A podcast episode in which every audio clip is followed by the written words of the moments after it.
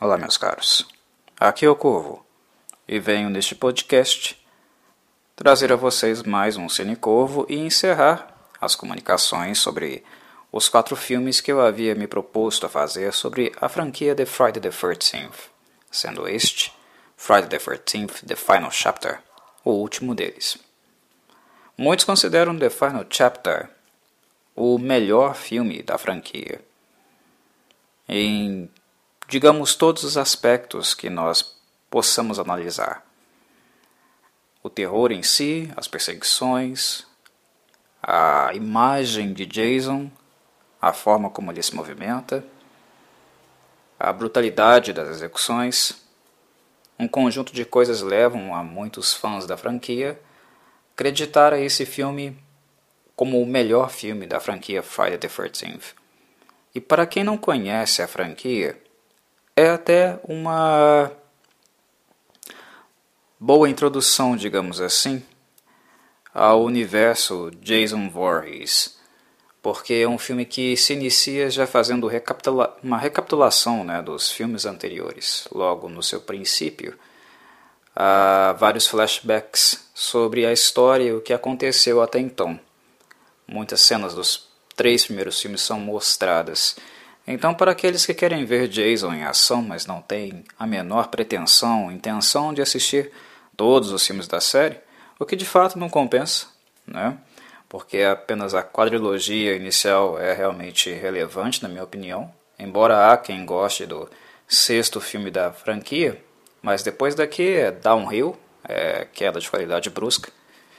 Uh, mas quem quer ver assistir apenas um filme e conhecer Jason, um, Final Chapter é uma excelente pedida, porque aqui uh, será visto basicamente todos os elementos da franquia e ao mesmo tempo com aquele que eu também acredito ser o melhor Jason, que é o Jason interpretado pelo stuntman, pelo dublê Ted White. Um, essa é uma outra coisa questionável também, né? porque há um certo amor muito gigantesco dos americanos pelo Jason feito uh, pelo, pelo Kane, Kane Holder. Né?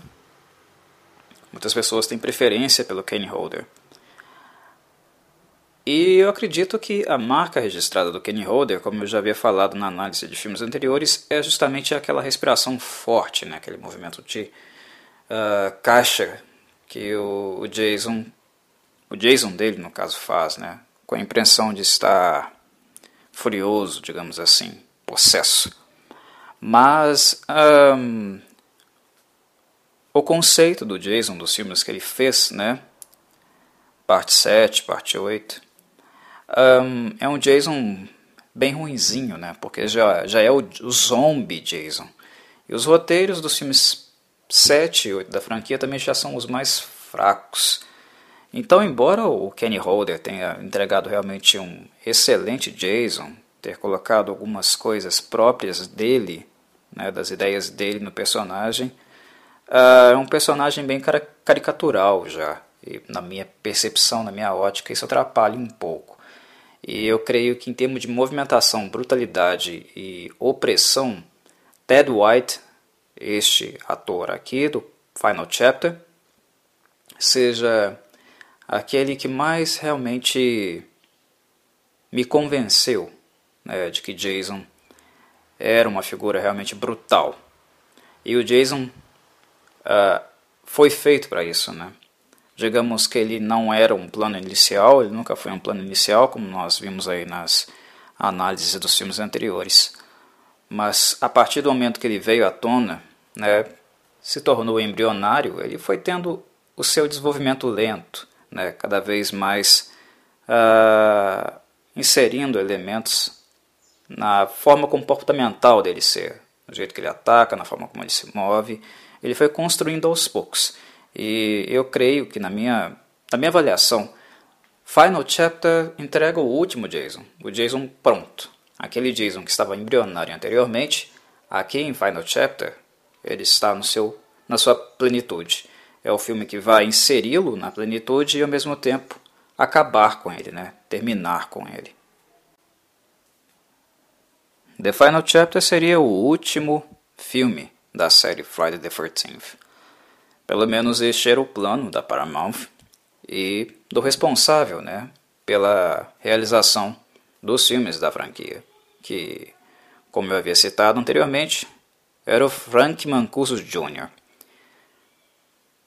Uh, o momento histórico onde o filme se localiza, na metade dos anos 80, já apontava, já nos mostrava um momento, tanto na TV, nos jornais, no cinema como um todo, de certa perseguição, de certa má vontade com os slashers.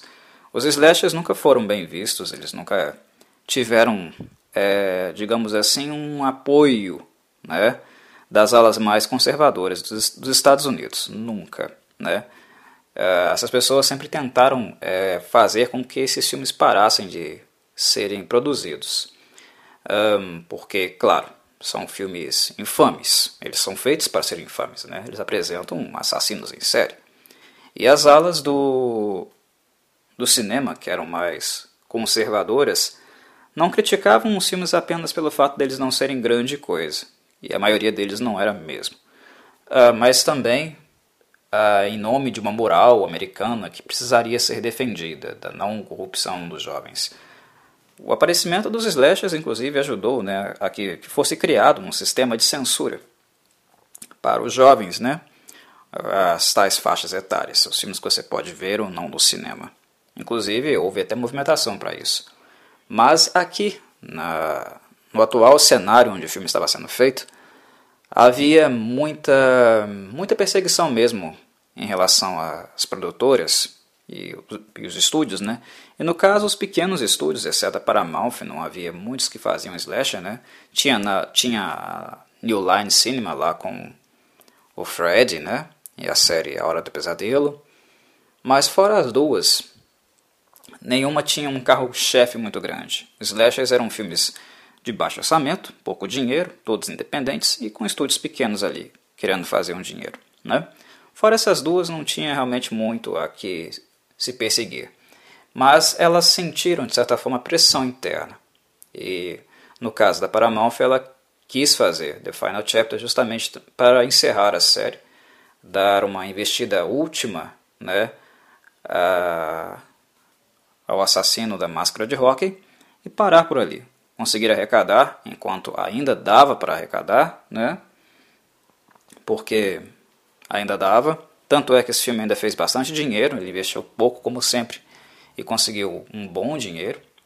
E parar por ali, porque a, a pressão né, já estava sendo grande demais. Os jornais perseguiam muito esses filmes. E isso estava começando a incomodar um pouquinho lá dentro da Paramount. Mas Corvo, não houve vários e vários outros? Houveram, porque embora a perseguição pública né, de alguns conservadores fossem grandes e contínuas, mesmo assim muita gente ainda queria ver alguma coisa desses filmes. Então, The Final Chapter, eu creio que é importante grifar a, o título do, do filme justamente para mostrar que ele era a intenção de término desses filmes. Término de Sexta-feira 13. Era para ser o último mesmo, era essa a intenção. Só que as pessoas queriam mais e mais. Quando a Paramount fez esse filme, terminou esse filme, ela não tinha intenção de voltar com Jason Voorhees. Era o último capítulo do Jason. Embora algumas pessoas possam questionar, e elas têm razão também, de que no final, né, é deixado um cliffhanger com um dos personagens, né? É feito um cliffhanger com o Tommy Jarvis, né? O menininho que sobrevive. Mas uh, o Jason aqui ele é destruído de tal forma, né? Ele é arrebentado de tal forma que não haveria como ele voltar. A única forma dele voltar, né, é como ele voltou. Não na parte 5, porque não é ele naquele filme, mas na parte 6, como um zumbi. Não tinha outro jeito, né? Mas uh, a Paramount estava de saco cheio da pressão pública, queria fazer lá um seu, o seu dinheiro, basicamente, e deixar a série descansar em paz. né? É, e quando eu digo descansar em paz é morrer mesmo. Mas não adiantou, porque ao fazer parte 4, eles não fizeram apenas, na opinião de muitos, o melhor filme, mas entregaram também o melhor Jason, né? Uh, até aquele ponto, pelo menos, uh, na opinião de muitos. Eu ainda fico um pouco dividido se foi o Richard Brocker do terceiro ou o Ted White do quarto, mas acabo ficando com o Ted White, porque ele é um, uma espécie de Richard Brocker uh, 2.0. É, ele assiste os filmes anteriores, né, ele aprende com os filmes anteriores e ele dá um upgrade no Jason, que é justamente na maneira como ele se move. No trabalho mesmo do Stuntman, né? no movimento e na brutalidade, na agressividade que esse Jason tem. Vendo tudo isso, é, seria realmente improvável de imaginar que seria o último filme da série, né? porque no seu último filme você entrega o melhor, certamente alguém irá aparecer posteriormente querendo fazer um revival. E hum, The Final Chapter, com o tempo, né, acabou ficando conhecido, pelo menos na fala das pessoas, mas nunca no encarte dos VHS, dos DVDs ou Blu-rays como parte 4. Sempre foi The Final Chapter, porque de fato é o que uh, é o filme que ceifa realmente a vida humana de Jason, se é que ele ainda tinha alguma, né? Enfim, prossigamos. Embora Ted White tenha feito um excelente Jason, o meu preferido, eu creio que seja importante dizer que um, ele nunca foi a favor totalmente de estar fazendo Friday the 13th, Final Chapter. Na verdade, ele tinha vergonha de estar fazendo esse filme. Algo que futuramente ele viria a perceber que estava errado, né? assim como a Betsy Palmer lá na, na parte 1 estava e se arrependeu também né, de ter falado mal do filme, ter feito pouco caso, porque é uma franquia que realmente uh, tem uma base de fãs, né? Sólida e bastante fiel. Isso se provou com o decorrer dos anos. E Ted White passou a ser conhecido por causa desse filme mais do que em qualquer outro filme que ele já havia feito. Ele era um dublê, ele era um stuntman. E é raro um stuntman, né? A gente falar de Ted White, Kenny Holder, em qualquer outro tipo de filme, porque é alguém que trabalha mais, né? Off-camera, não é filmado, o rosto dele não é o rosto que vai para a telinha, né? E principalmente um assassino que usa uma máscara cobrindo né, a sua face. Os dublês não aparecem. Quem aparece são as estrelas, né, os atores e atrizes, que eles trabalham para, para que não sofram ferimentos graves né, e coisas do tipo. O trabalho de de dublê é um pouco ingrato, né, ou digamos muito ingrato, né, porque muitos deles colocam a vida em risco, têm sérias contusões, tem uma rotina de treinamento contínuo, né, bastante puxada para fazer coisas que eles fazem. E, na verdade, eles nunca ganham o crédito devido. Né? Quem ganha os maiores cachês são os atores e atrizes, né? que eles protegem. Eles ganham salários baixos e ficam um pouco conhecidos. No caso dos slashers, no caso de Jason Voorhees, o Ted White, aconteceu o inverso com ele. Depois que ele fez esse filme, fez esse Jason, né? essa versão do Jason, foi o que de fato tornou ele conhecido. Não conhecido porque no meio de cinema ele já era conhecido uh, por muita gente. Né? Ele já tinha ofertas de trabalho e tal. Porque ele já era um ator aqui veterano, né? é o Jason mais velho. Uh, se nós levarmos em consideração faixa etária, ele já era um senhor veterano mesmo, experiente né? para o papel algo que não diminuiu, não prejudicou em nada né, a performance física dele, mas ele já era um, um stuntman, um dublê bastante antigo no, no cinema, mas esse filme deu a ele, de fato, o reconhecimento que ele nunca tinha tido antes. Ah, o Jason, Ted White, o Jason da parte 4. Ele ficou famoso por causa disso. E é por, por causa desse filme que ele pode ir a convenções, é convidado para participar de eventos, né, é reconhecido pelo público, pelos seus fãs. Né? Então, é uma coisa que ele realmente, com o passar do tempo, mudou radicalmente de ideia. Devido ao trabalho que ele fez nesse filme, uh, não apenas para ele ele foi convidado. É fato que ele foi convidado também para as partes 5 que ele recusou, e seis que ele recusou. E que hoje ele se arrepende amargamente disso, né? Porque na época ele tinha preconceito com Friday the 13th. Ele fez esse filme e uma das condições de fazê-lo uh, foi justamente o fato de que a imagem dele, a face dele, não apareceria, não apareceria em momento nenhum do filme. O rosto dele não seria visto. Foi uma das coisas que levou ele a ceder um pouco. Quando inicialmente ele recebeu o convite para fazer Friday the 13th Final Chapter, ele declinou, ele não quis. Mas depois, uh, vendo os filmes e vendo que a personagem estava sempre com de máscara e no final a face nunca era a face real do dublê, ele mudou de ideia. Ah, é um trampo, vou ganhar dinheiro, minha face não vai ser exibida para o público, né? Beleza, minha reputação não é uh, atacada e tenho aí um salário bom depois. Ele muda de ideia em virtude disso, né? E mesmo não gostando, né, do tipo de filme, não gostando do gênero, o que é irônico, né, um cara que não gosta do gênero entregar o melhor Jason da série até então, ele é um cara bastante profissional. Ele o que é marcante, né, no Jason dele, pelo menos é o relato das pessoas envolvidas, né, pessoas da produção, os atores e atrizes, é que Ted White, em todos os momentos que ele esteve no set, ele nunca saiu da personagem. Né? Ele colocou a roupa, ele colocou a, a máscara protética né, da face do Jason, a máscara de rock por cima, e daquele momento em diante ele jamais ali saiu da personagem. Ele sempre esteve dentro da personagem, nunca abandonou a personagem. Né? E isso criou uma certa aversão em relação ao pessoal da produção e dos atores e atrizes com ele, porque era difícil chegar até ele.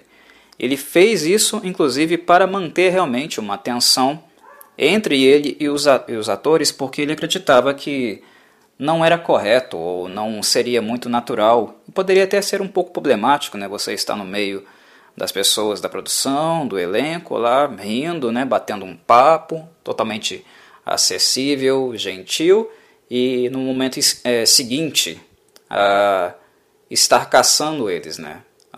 intimidando-os, oprimindo-os de alguma forma. Para Ted White isso não fazia sentido, inclusive atrapalhava o processo né, de uh, desses atores mesmo e atrizes sentirem ele como um Jason mesmo, uma, uma ameaça. Então ele foi visto como o grande ranzinza do set, a pessoa inacessível e até um pouco gloomy, né, uh, meio macabra mesmo. Algo que ele fez de propósito, né, por causa da postura profissional que ele optou por ter nesse filme. E uma das coisas notórias também né, é que Ted White, apesar de ser esse Jason uh, opressor, intimidador dentro e fora das câmeras, uma das coisas que motivou ele também né, a ser como foi, foi o fato de ter assistido a, aos dois Jasons anteriores e achar que eles se moviam de maneira, de maneira muito lenta. Né? não era necessariamente uma regra para aqueles Jasons, foram as formas como os atores escolheram se movimentar em muitos momentos, muitos momentos né, com aquela paciência, sem muita pressa né, para eliminar os seus, as suas vítimas. Mas Ted White tomou uma certa liberdade de acrescentar um pouco mais de velocidade para o personagem. Ele pensou, ah, já que é o último capítulo mesmo, vou dar uma acelerada aqui, vou fazer a coisa um pouco mais brutal, né? Uh, e isso, né, em união, em mistura, né, com a característica do diretor em questão, que é o Joseph Zito, que é conhecido também pra, pela grande brutalidade, né, da abordagem dele nos seus slashers, uh, foi algo que casou perfeitamente, né? Acabou criando aí o Jason mais rápido, mais opressor e brutal de toda a quadrilogia. Joseph Zito, diretor. Alguém muito importante de nós mencionarmos e falarmos um pouco aqui. E não apenas em virtude daquilo que ele agrega ao filme, aquilo que ele é responsável direto para o sucesso desse filme e pelo suposto fechamento da série, mas também pelas características negativas. Mas antes de falarmos de Zito, é importante lembrarmos o que vinha sendo feito nos dois filmes anteriores da franquia. A opção para a direção. Lembremos que Steve Miner dirigiu o segundo filme em virtude da indicação do seu grande padrinho, né, o Sean Cunningham. E ele também dirigiu o terceiro filme, em virtude de terem gostado da experiência com ele no set do segundo filme. Então ele acabou tendo maior liberdade, voltando para um terceiro e fazendo um filme mais à sua cara, né? Um filme que tem uma aura bem jovial. Para Friday the 13th, The Final Chapter, Frank Mancuso Jr. quis alguém mais experiente. Ele tinha a pretensão de, uh, ao finalizar a franquia, ao dar cabo da franquia como um todo, a princípio, porque isso não se confirma, ele tinha o interesse de fazer o filme mais macabro, mais brutal de todos da série. O que acaba por acontecer. Mas Steve Miner, seu estilo mais descontraído, e suas duas experiências com os filmes anteriores, na visão dele não era alguém muito indicado para isso, porque o Miner tinha uma abordagem bem mais uh, descontraída, como mencionei. Ele queria alguém que já tivesse trabalhado com o gênero slasher e que tivesse entregado algo realmente brutal, algo que realmente chamasse, né, uh, ressaltasse aos olhos. E ele viu um filme que, por sinal, é um dos melhores filmes de slasher dos anos 80. Não é famoso como os mais clássicos, né, como os grandes títulos, como as três franquias principais, Halloween, Friday the 13th e A Nightmare on Elm Street. Mas dos slashers únicos, de filme único, é um dos melhores. Junto com The Burning, junto com My Bloody Valentine, que é The Prowler.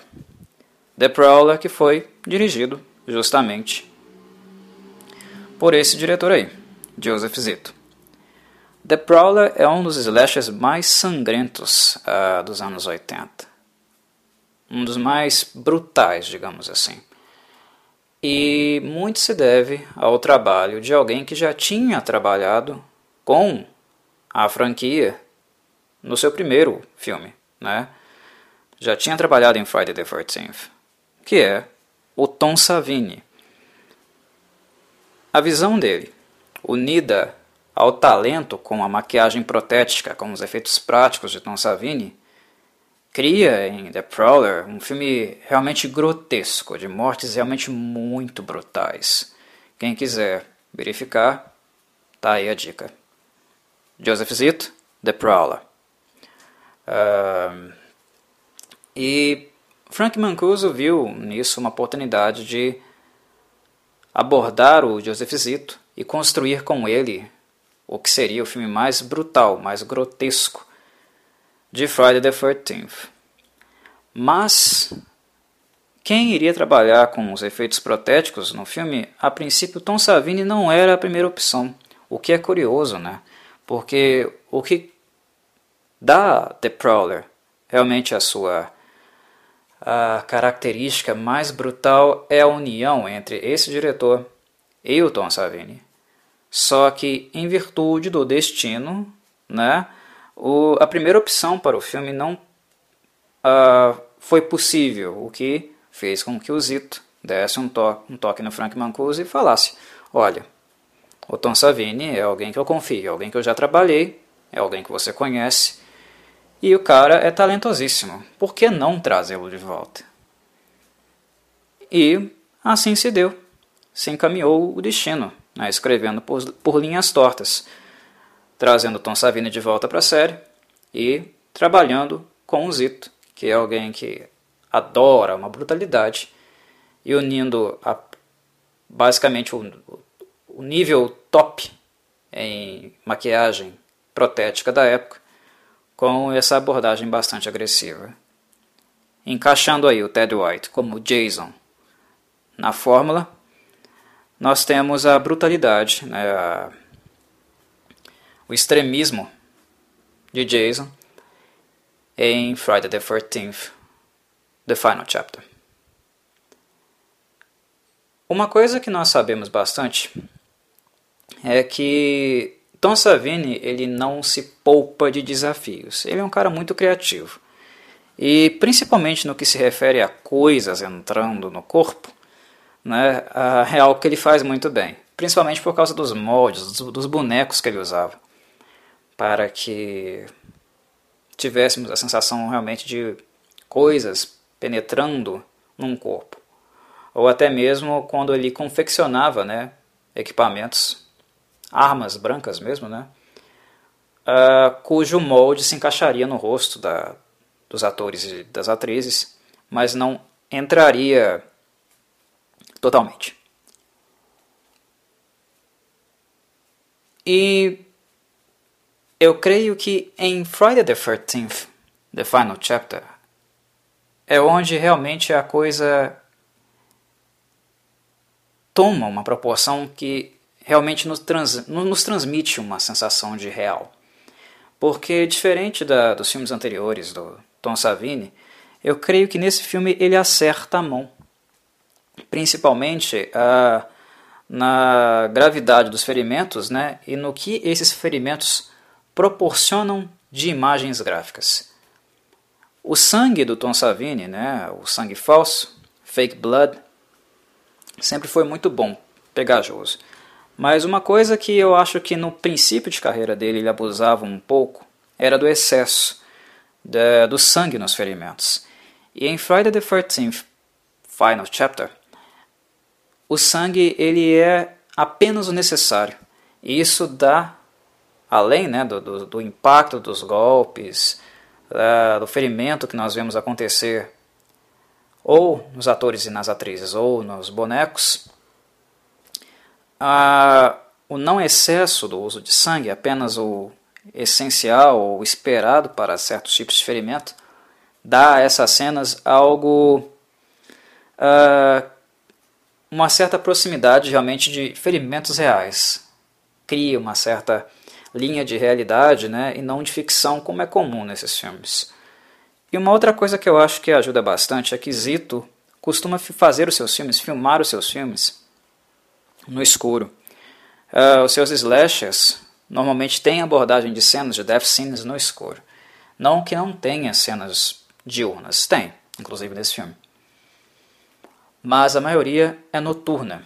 Então, o foco, em virtude disso, né, da, da escuridão, da, da, necessidade de uma certa iluminação nos personagens, uh, ajuda também a dar a ênfase, o acento nos ferimentos, nos traumas causados. E é uma coisa realmente diferencial nesse filme, porque as mortes, ao mesmo tempo que elas são incrivelmente brutais, né, e elas, quanto mais brutais, aparentemente, obviamente, mais fictícias elas seriam, né, a união desses fatores por mim descritos dá uma certa sensação de realismo, realidade a elas, o que é realmente muito grotesco. Mas certas coisas não vêm sem alguns deslizes também. Joseph Zito chega ao Ted White e diz a ele: seja brutal, quero brutalidade aqui. Um, e essa é a abordagem dele. Só que o Zito é um diretor assim. E esse é o ponto negativo, né? a grande crítica que nós podemos fazer ao Zito. Ah, ele não é um diretor fácil de trabalhar e com uma fama bem ruim, porque você dá um, um, um roteiro a ele, você dá o trabalho a ele e dá um prazo a ele. E o cara, ele é capaz de fazer absolutamente qualquer coisa para atingir o prazo. Ele não dá muita importância uh, em relação a como ele vai conseguir isso, desde que ele consiga. E isso levou ao Zito né, a, ter, a ter uma fama de diretor bastante infame, porque ele tratou muito mal seus elencos. Né? Muitos atores, atrizes, dublês reclamavam do Zito por causa dos maus tratos, até mesmo escoriações, né, problemas que eles tinham no set. E em Friday the 13th Final Chapter não foi diferente. Uh, o Zito queria correr, queria um filme, uh, queria que o filme fosse realizado né, dentro do prazo, e não se importava necessariamente como iria conseguir isso, negligenciando muito a saúde e a integridade dos profissionais que trabalhavam com ele. Esse filme ele foi filmado, né, e nós vemos isso acontecer, num período muito chuvoso, num lugar uh, próximo a rios, né, não foi apenas um lugar onde esse filme foi filmado, houve três lugares, se eu não me engano, onde esse filme foi realizado, diferentes partes do filme, mas todos próximos a leitos do rio. Porque, óbvio, né? É Crystal Lake, é o lugar de caçada do Jason Voorhees. Que aqui nesse filme, né, como nos filmes anteriores, né, Jason, tudo que é próximo ao acampamento original Crystal Lake para Jason é Crystal Lake. Ele não entende de outra forma, né? Tudo que é próximo a Crystal Lake, tudo que está próximo a um lago é Crystal Lake. É uma regra que nós já vimos ser aplicada desde o segundo filme. Então, é lugar úmido, de muita umidade. E lembrando que os Estados Unidos né, é um lugar de clima mais temperado. Né? As temperaturas lá não são uh, quentes como aqui, né, na zona tropical. Dito isso, né, choveu muito naquela época. Choveu muito mesmo.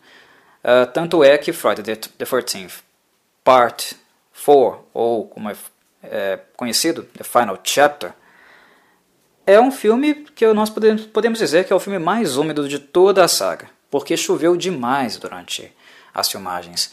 Sempre quando nós vemos a, a personagem da Kimberly Beck, né, a Final Girl, molhada, ensopada, uh, eu creio que nos dá muito a dimensão de o quanto choveu durante as filmagens. E choveu demais. Eles aproveitaram isso, né? Algo que, do ponto de vista artístico, né, em termos de uh, luz, né, som, ambientação, ajudou bastante, né, porque nós temos ali é, uma tempestade acontecendo, né, raios, relâmpagos reais que iluminavam a cena, a escuridão daquele pátio, né, principalmente aquele que dividia a casa onde os jovens alugaram uma casa para farrear e a casa da família Jarvis, né, isso ajudou muito uh, em questões estéticas, mas em relação à integridade dos atores, atrizes, né, dos dublês, não foi muito legal, porque fazia frio demais. E a Kimberly Beck, por exemplo, estava sempre ensopada, então ela estava sempre morrendo de frio. Né? Quem morreu em cena externa à casa tomou chuva, né?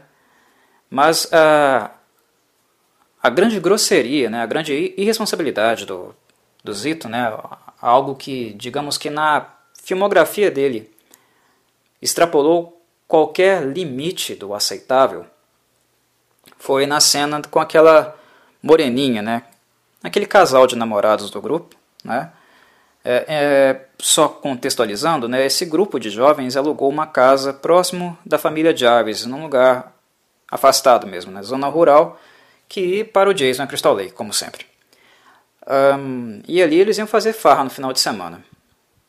Havia um casal e os demais eram solteiros, né, mas estavam procurando por parceiras, né, jovens, que queriam alugar a casa para uh, terem relações sexuais, né, tomarem uma, ficarem chapados, coisas assim. É típico clichê mesmo, né, de Friday the 13th. Algo que nós veremos que terá muito exploitation também, né, muitas mulheres peladas nuas, como é de costume em slashers. Esse era o plano. E em determinado momento da, da narrativa, dos acontecimentos, eles encontram né, uma, uma, duas ciclistas, né, na verdade gêmeas, e essas gêmeas né, se encaixam com o perfil deles, né, de alguém que está, que está procurando né, farra. E elas se unem ao grupo. Uma delas começa a dar em cima do, do, do homem do casal, né? do casal de jovens. E a moreninha, né, acaba ficando descanteado. O cara é babaca, né? acaba cedendo um pouco às insinuações né, da, de uma das gêmeas, né, e ela sai chateada com ele e vai em direção ao lago. Ali né, começa o típico exploitation de Friday the 13th. Né? Ela tira a roupa, fica totalmente nua, nós vemos totalmente o corpo dela, essas coisas. Né? É... O que a série vende, esse tipo de exploitation.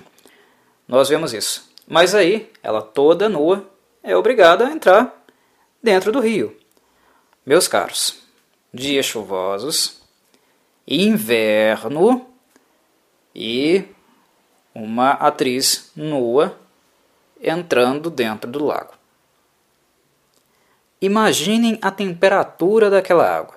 Eu já havia mencionado isso uh, quando eu falei, fiz a análise do Part 2, porque tem uma cena uh, também né, de, de nadar em lago à noite, né? uma cena de exploitation, uma jovem nua nadando no lago à noite. Mas aqui é pior, porque é inverno, está chovendo. E ela não apenas iria nadar no lago e chegar num bote, né, um bote salva-vidas que ficava flutuando no lago lá. Uh, e, e seria isso. A cena acabaria ali. Haveria uma death scene que envolveria ela nesse bote salva-vidas. E aí que está o problema. Na cena, basicamente, ela entra no bote, deita nele, né? Fica um tempo deitada e aí o Jason salta, né? Ele surge da água, agarra ela e por baixo do bote, né? Ele trespassa o corpo dela com uma faca, né? Uma cena que inclusive foi bastante censurada, né? Uh, e o tempo de duração dela foi muito menor do que ele seria realmente. Friday the 13th uh, Final Chapter, The Final Chapter recebeu muita censura. Mas não que eles cortaram as death scenes, eles tornaram as death scenes que eram longas, tinham mais segundos de duração, né? Para você ver, sentir a agonia das pessoas, das vítimas, né? Se elas levavam, por exemplo, 7 segundos, 8 segundos, eles diminuíram para 5, 4. Né? Então era apenas relances, né? contrastes das mortes. Eles não deixavam a cena se prolongar muito, que era o objetivo do Joseph Zipto, no caso, do diretor, né, que você se agonizasse com a reação né, dos, dos das vítimas, dos ferimentos e tudo isso. Então elas foram bastante censuradas. E nessa cena nós vemos o Jason furando ela por baixo né, e a faca subindo, surgindo no corpo dela. E a cena seria bastante longa, nós veríamos a faca mover, né, abrir o buraco, ficar se movendo no corpo dela e ela lá, ah, né, sofrendo. O que nós vemos deitado, o que nós vemos a faca perfurando, é um corpo protético, né, é, um, é um corpo falso que o Tom Savini criou para essa cena. Então, o corpo dela é o corpo que nós vimos na jangada e o corpo real da atriz, né, ele está na vertical. Ou seja, o corpo dela está dentro d'água. E o que nós vemos na, da parte de cima dela, né, o osso dela, as feições dela, é a única coisa que ficou imersa. O corpo estava debaixo d'água. Essa cena, meus caros, levou horas. Uh, foram vários shots, né, foram vários takes, até que o Joseph Zito ficasse satisfeito. E durante a cena, né? Imagine a temperatura da água. A atriz ela reclamou várias e várias vezes que ela estava sentindo dor, que ela estava com muito frio. E o cara, nada de deixar a mulher sair dentro da água. Não, não, nós temos que seguir com o filme, nós temos um prazo, né? um tempo aqui que nós precisamos, precisamos respeitar, temos que continuar. E ele não deixa ela sair da água até que a cena realmente tenha um desfecho. Terminando a cena, a, a produção leva ela lá para um trailer, né? Tenta aquecê-la, mas o fato é que ela morreu, né, no filme. Uh, a personagem, no caso, a atriz não, tá? Ela morreu, foi assassinada pelo Jason, então a participação dela terminava ali. Mas dali, ela foi direto para o hospital, porque ela contraiu, obviamente, né, hipotermia. A mulher podia ter morrido, né? Ela, ela relata que a atriz, né, ela relata que ela ficou vários e vários dias se recuperando do, do trauma tanto, devido a tanto tempo né, que, que, que eles deixaram ela debaixo daquela água gelada. Né? E isso indica para vocês mais ou menos o quão brutamontes é o diretor, o Joseph Zito. Né? Então ele é, é, conhecido né, por ser um diretor de slasher, diretor de slashers, de slashers brutais, realmente brutais, né? e não à toa os, os slashers deles, dele, né, no caso né, do, do Zito, saem brutais, porque ele como diretor, ele é muito brutal, ele via né, os seus colegas de trabalho, porque é o que são, né, eles têm funções diferentes, mas cada um ali é um profissional trabalhando conjuntamente, são colegas de trabalho, mas ele, ele via o seu elenco, os seus produtores, os dublês, como objetos. Né? Ele não se preocupava muito com a integridade física dessas pessoas. O que era foi absurdo, né? completamente insensível da parte dele. Só via o objetivo final. E o que ajudou bastante a, a ele né, a ter a fama infame que ele recebeu. Nos filmes anteriores, uma coisa que era bastante criticada em Friday the 13th era o fato de que as pessoas estavam ali apenas para serem destroçadas pelo vilão. Seja pela mãe do Jason, né, no primeiro filme, a Pamela Voorhees, que inclusive nós apenas descobrimos o nome dela aqui nesse filme, né? Eu a chamo de Pamela Voorhees, nós chamamos ela de Pamela Voorhees, mas a primeira vez que nós veríamos mesmo né, o nome dela sendo revelado é justamente neste que seria, em tese, né, pelo menos o plano inicial, o último filme da série. É numa cena que os jovens estão indo para casa, lá de campo, né, para passar o final de semana, e na estrada eles param para verificar o mapa, se estavam na rota correta, e eles uh, se deparam com algumas lápides na estrada. E lá está escrito, né, Pamela Voorhees, data de nascimento, de falecimento. Aí eles seguem a estrada. Inclusive ali, né, uma uma campista, digamos assim, né? Nós podemos chamá-la assim. Uma camper. Alguém que estava acampando, né? Uma, uma, uma, mulher, uma moça, uma moça gordinha, né? É, levanta uma placa, pede carona. O que eles não dão, né? Inclusive zombam dela por causa da aparência física dela. Aí ela manda eles para aquele lugar, inclusive está escrito né, numa, num verso da placa, né, fuck you. Uh, de um lado estava, se não me engano, é, Love and Peace. Uh, quando o carro passava e não dava carona para ela, ela virava outro lado da, da placa e lá estava escrito fuck you. Aí ela volta para a beira da estrada, né, senta ali, descasca uma, uma banana, começa a morder, comer a banana, né, uh, olha o duplo sentido. uh, mas enfim, de boa ali. E de repente o Jason chega por trás dela, na brutalidade já puxa o cabelo da mulher para cima e crack, crava a faca no pescoço dela. E nós vemos a faca sendo é, inserida, né? E ele mexendo com ela com muita brutalidade mesmo, né? Ela abrindo a boca, pedaço de banana saindo.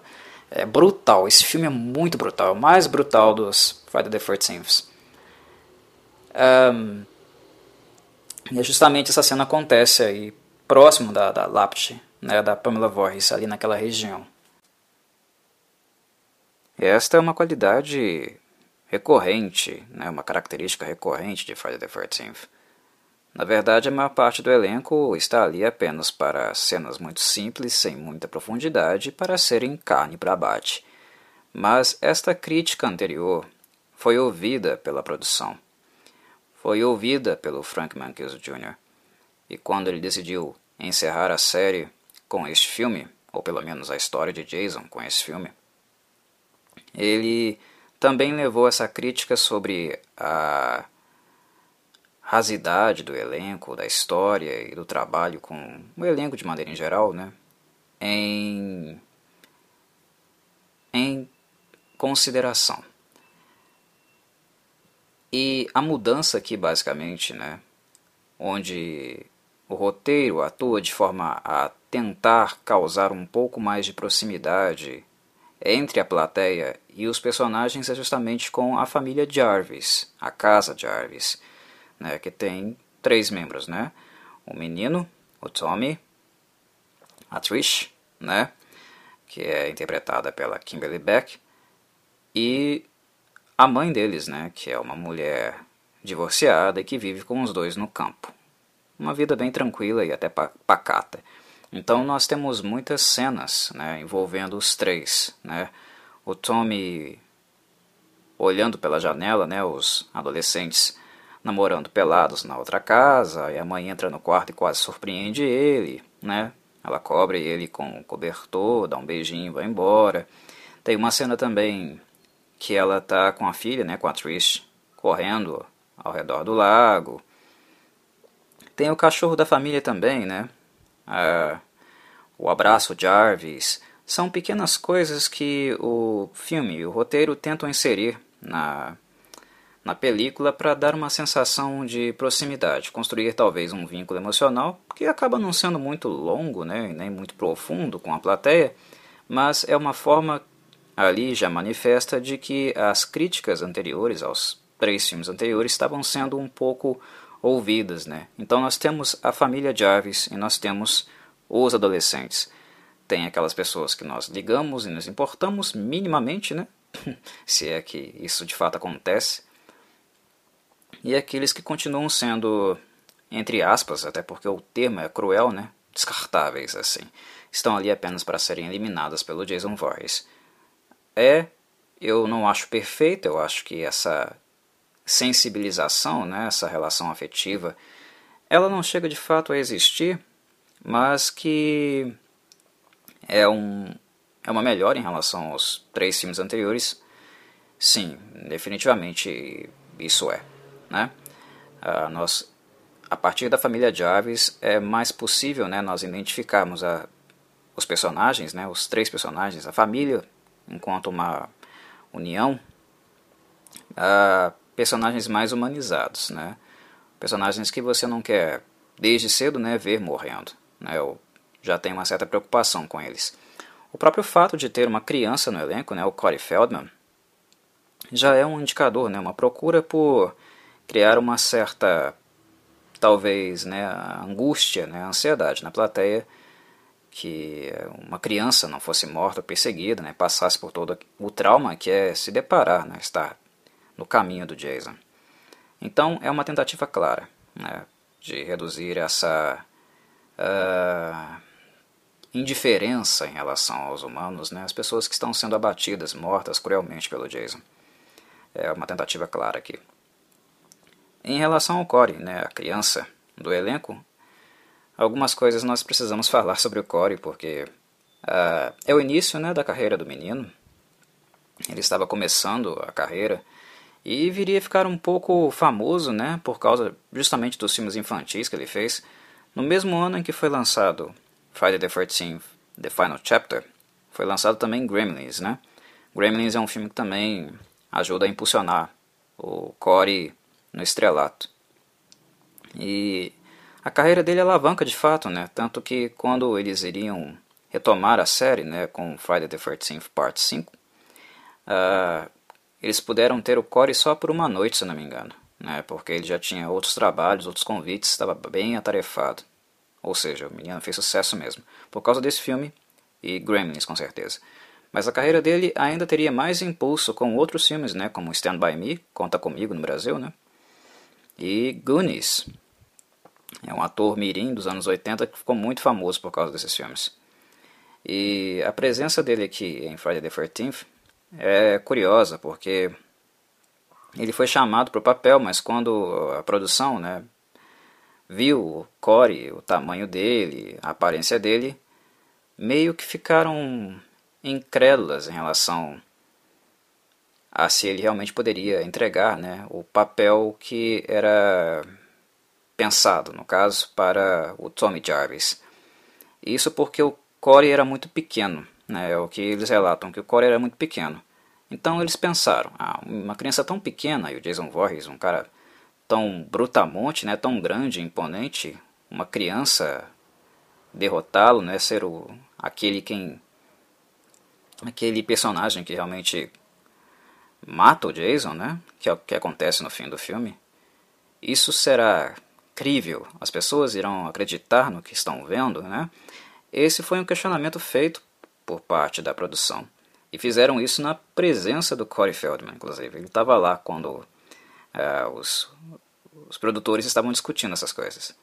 E a machete estava lá no cenário. É, conta o Corey né, que ele pediu a machete aí, me dá a machete aí, vou mostrar para vocês que eu sou capaz. Né? Deixa eu mostrar como eu manejo esse negócio. Ele pegou a machete, começou a fazer alguns movimentos, que é algo parecido aí com, com o que vocês vão ver lá no final do filme, né? Quando ele de fato abate o Jason. E a partir dali as pessoas não tiveram mais é, dúvidas se ele era ou não realmente capaz, apto para o papel. Ah, isso foi totalmente esclarecido a partir do, do momento que ele fez isso. E o Corey sempre foi essa criança né, muito ativa, né, muito espontânea, né, algo que inclusive irritou bastante, né, justamente o seu antagonista, né, o Jason, ou, ou seja, né, irritou o Ted White. De maneira quase unânime, Corey Feldman era apreciado pelo elenco, pela produção, pelas pessoas envolvidas na construção do filme. Era muito raro alguém reclamar do menino, porque essa espontaneidade era cheia, dotada de um humor moleque, né? um humor meio pastelão.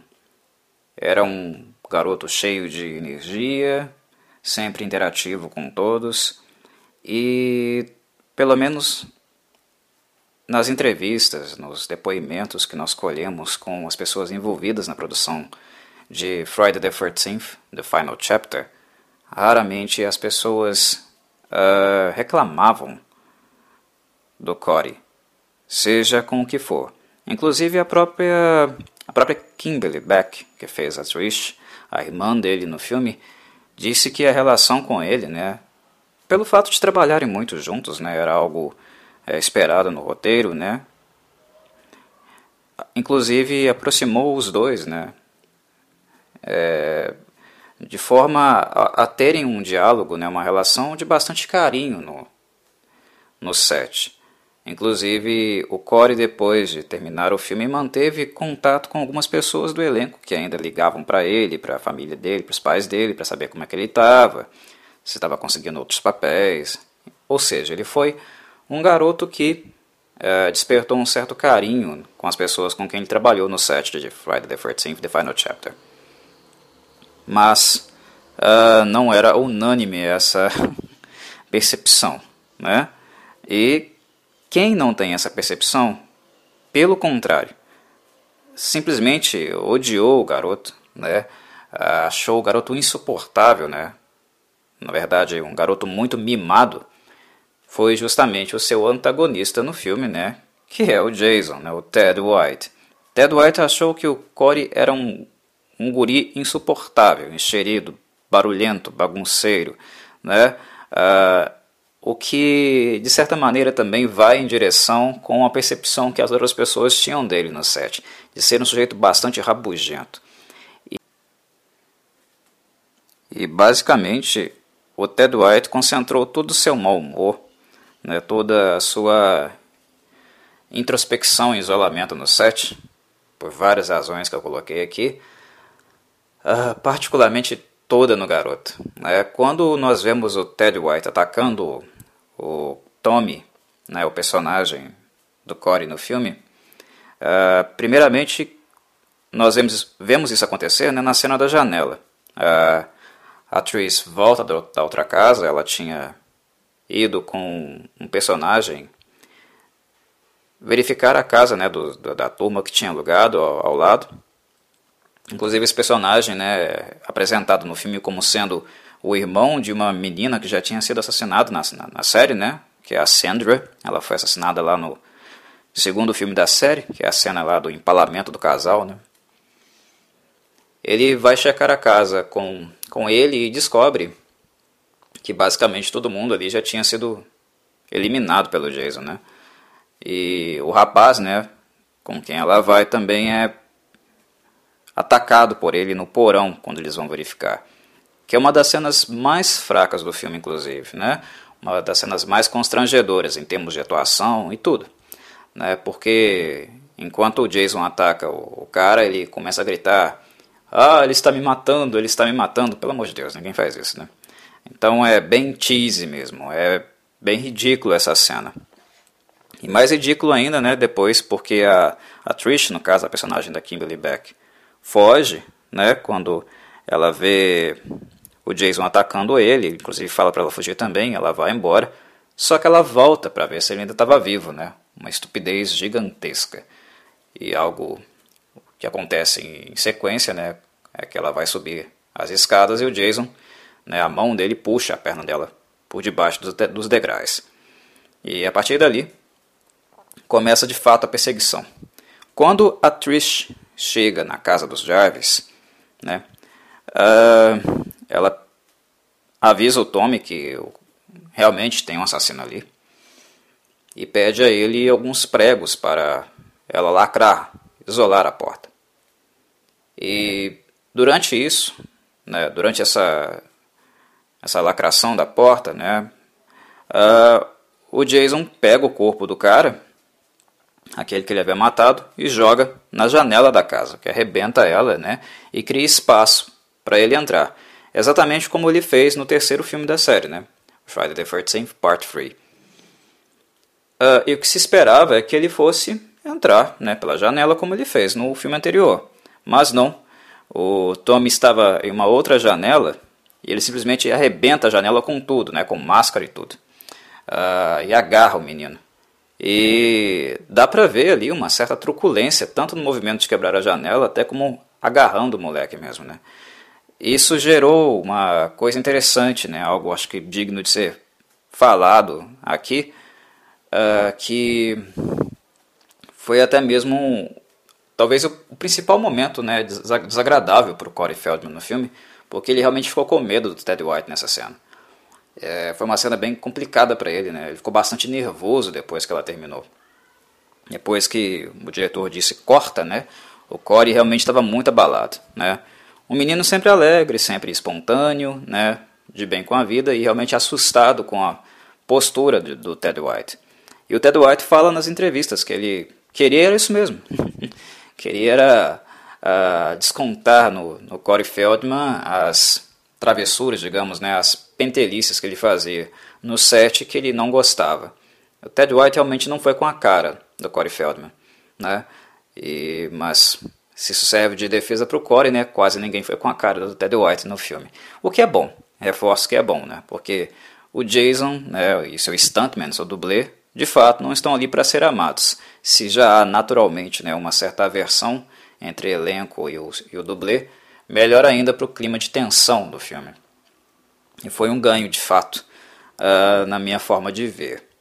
Essa casa que acontece a Final Chase, eu também acho que em relação a ela eu posso dar a vocês uma pequena curiosidade, que não raro as pessoas assistem esse filme e têm a impressão de já ter visto essa casa em outro lugar. Uh, e de fato, né, vocês viram provavelmente ela em outro lugar. Essa casa Jarvis, né, embora ela seja uh, tenha ficado mais famosa e reconhecível aqui nesse filme, ela é famosa sim porque ela foi utilizada em vários outros filmes e programas de TV, né? A citar alguns, né, é, o Eraser, né, um filme que no Brasil ficou chamado como chamado de Queima de Arquivo, né, que é um filme do Arnold Schwarzenegger, lá em 96. Dois anos antes, né, uh, em My Girl 2, né, o meu primeiro amor 2, que é um filme de 94. E ainda tem a série, né, Entourage. É uma série aí de 2008. Essa casa também é utilizada nessa série. É uma casa bem famosa, bastante requisitada e utilizada pelo cinema americano. Sei lá por quê. De fato, ela é uma casa bem legal, né? Bonita de ser trabalhada e usada. Mas a recorrência, né? No uso é bem curioso, digamos assim. Enfim. E nela, basicamente, estão os melhores momentos realmente da, do confronto, né? Porque nós temos na, na final scene, na Death Chase, né? Na última cena do filme, uma transição entre a casa ao lado, né? Dos, dos jovens que já tinham sido assassinados naquele ponto e a casa de Jarvis. Primeiro, como eu havia falado, a Trish vai acompanhada, a Trish vai acompanhada de alguém até lá, o rapaz é morto, e ela volta para os Jarvis. Depois, quando o Jason começa a atacá-los na, na casa dos Jarvis, ela volta para aquela outra casa, né, para que assim o Tommy tenha algum tempo de sair da casa. Só que ele não faz isso, né? Ele vai para o banheiro e começa a cortar o cabelo dele, né, tendo como molde é, referência uma foto de, de jornal, né, a desenho de jornal do, do rosto do Jason, né, daquela criança hidrocefálica, dismórfica, sem cabelo, né, algo que ele tenta emular nele mesmo, né, ficar com a mesma aparência para usar com, contra o Jason depois. E isso entra num aspecto da personagem do do Corey Feldman aqui, né, no Tommy, que também é interessante porque ele é retratado durante o filme como um menino bem uh, prodígio, né, um, um faz-tudo, quase um faz-tudo, né, alguém bastante uh, ativo com criação, invenção, né, e o que nos é apresentado não apenas com a principal atividade dele, mas como atividades secundárias. Por exemplo, quando o carro do, da Trish afoga né, na estrada, ela pede ele para sair consertar, né? E aí que é o personagem lá que ela conhece e morre na casa depois com ela é introduzido no filme, mas tá lá o Tommy tentando bancar o uh, mecânico. Uh, quando a luz cai na casa dos Jarvis, a Trish manda, pede para ele, né? Arrumar a energia elétrica da casa, trazer a luz de volta. Ele é um guri muito inventivo, mas o principal papel dele mesmo é construir monstros, né? Quando esse rapaz é introduzido na série, né, quando aquele que, ele, que, que está realmente investigando as mortes, né, querendo vingar a, a, morte da irmã dele, da Sandra, quando ele é introduzido na, no filme, o Tommy leva ele lá para cima, mostra o quarto, né, e tem uma série de bonecos, né, todos confeccionados, né, com, com borracha, látex, alguns que podem ser movidos, né, movimentados usando as mãos. Né? Uh, esse aspecto é interessante ser demarcado aqui porque o Tommy é como se fosse um retrato infantil, né? um mini Tonis, é, Tom Savini. Né? Ele é como se fosse um mini Tom Savini, porque é exatamente o ofício né, do, do, do Tom Savini. Criar máscaras, bonecos, é, maquiagem protética. Né? Então, o Tommy e o que ele faz, de certa maneira, é uma homenagem ao artista, né? ao principal artista da, da, do filme e de alguns outros slashers famosos, filmes de terror famosos aí, da década de 70 e 80. Então é algo bastante notório, digamos assim. Né? Mas uh, vamos falar um pouco é, sobre as cenas de morte no filme, né? um pouco sobre as cenas letais e como o Jason está. O filme, quando ele inicia, ele tem a preocupação de fazer o que ele estava fazendo desde então, né? que era retomar do ponto onde o filme anterior parou. Né? E o local de filmagem era diferente, né? não havia como usar a mesma fazenda que utilizaram para o terceiro filme. Só que eles conseguiram uma opção, né, uma, uma, um outro, uma outra localidade bastante adequada, né, que lembra bastante mesmo a fazenda do 3, embora não seja o mesmo lugar. E tá lá o Jason caído, né, com aquele machado cravado na cabeça, né, é, semi-enterrado no lobo frontal. E ali ele é recolhido e levado para o hospital. Uh, a questão né, sobre o Jason, se ele está vivo ou não, se ele é sobrenatural ou não, é uma coisa que sempre volta, né? Porque, como eu já havia falado nos podcasts anteriores, né? Uh, os ferimentos que o Jason sofreu na parte 2 e na parte 3, né? Não são ferimentos que uma pessoa normal iria suportar, né? E eu sempre bati nessa tecla que, embora o Jason tenha se tornado de fato zumbi ah, na parte 6, né, quando ele é reintroduzido na série, ele retoma ah, como um monstro sobrenatural de fato, totalmente sobrenatural. Aqui ele sempre teve um pezinho no, no real e um pezinho no sobrenatural. Né? Só que esse Jason aqui da parte 4 é o que mais já está na transição realmente para algo uh, sobrenatural, porque é improvável, né? basicamente impossível que alguém sobrevivesse a esse tipo de ferimento, principalmente o ferimento que ele recebe no 3, uma machadada no lobo frontal. Ah, mas Cova, ele estava lá com a máscara de rock, não enterra tudo, né? Tem um ferimento no, no, no lobo frontal, mas não enterra tudo o machado. Uh, enterra o suficiente para matar alguém, né? Ou pelo menos para inutilizar alguém.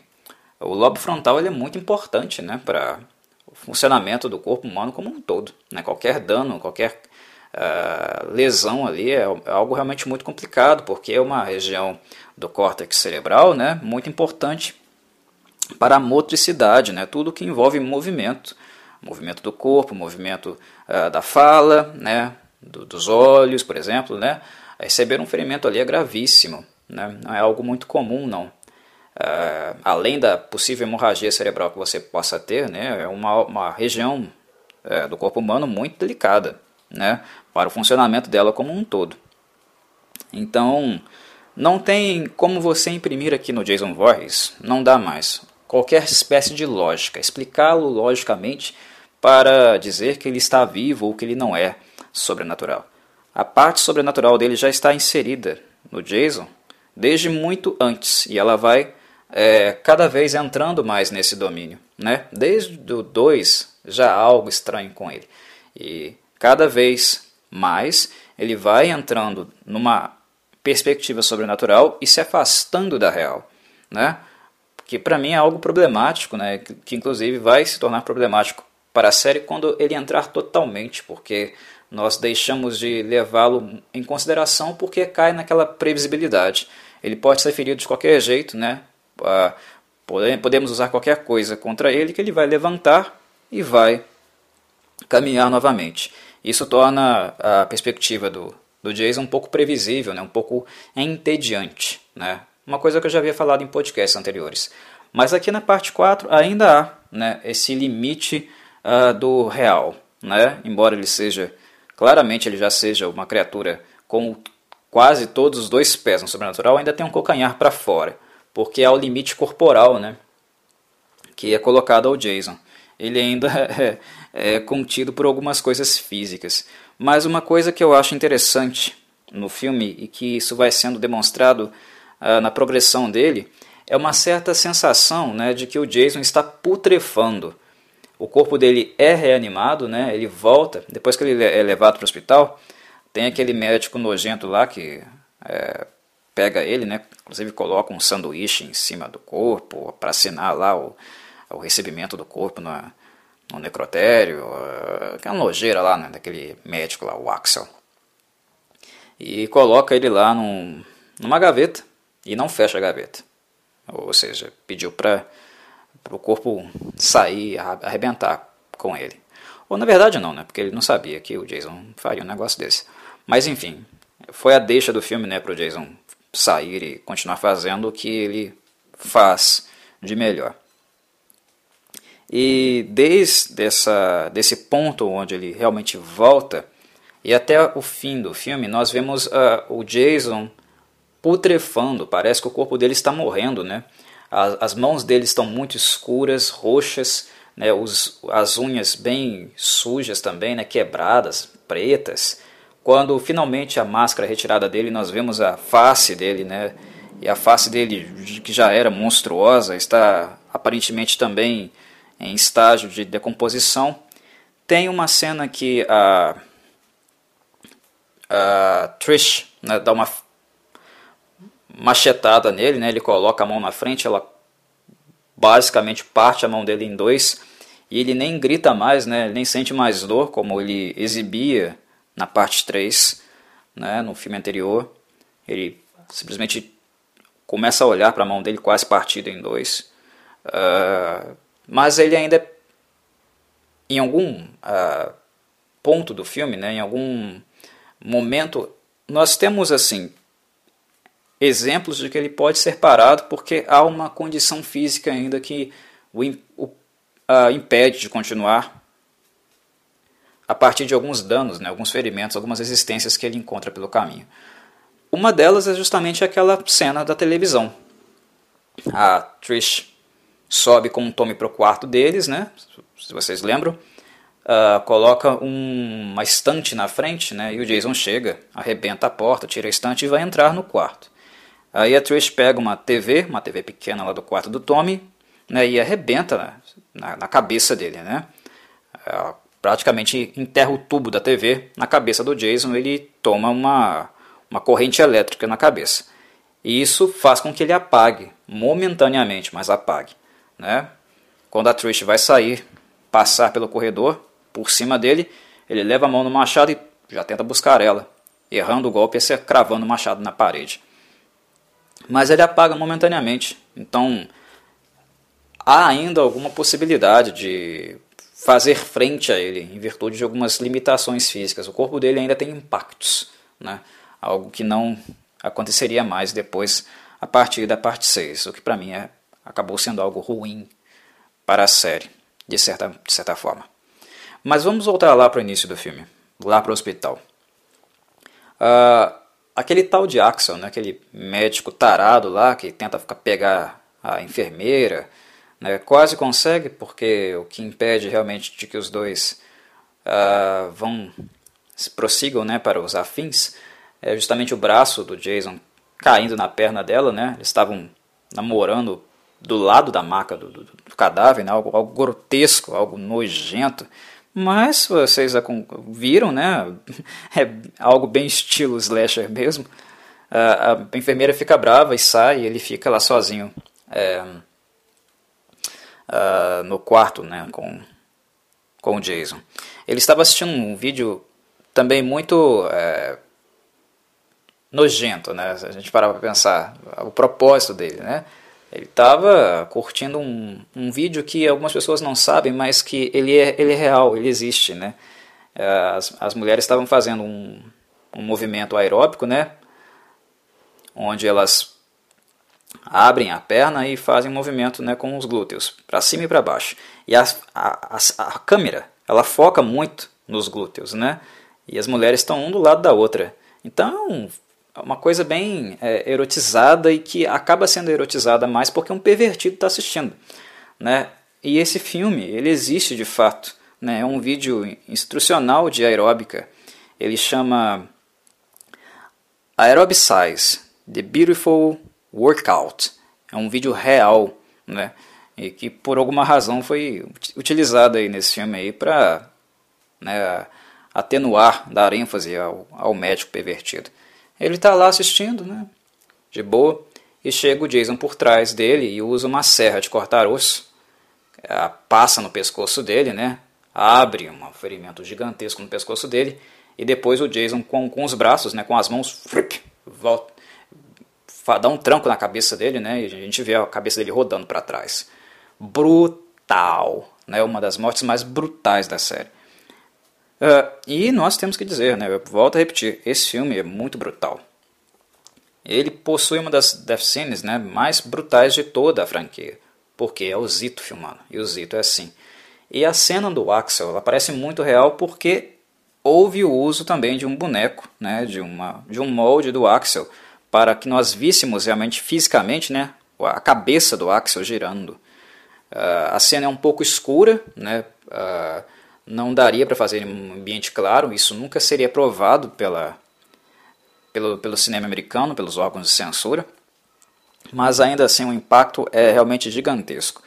E depois ele vai atrás da enfermeira, a enfermeira que saiu.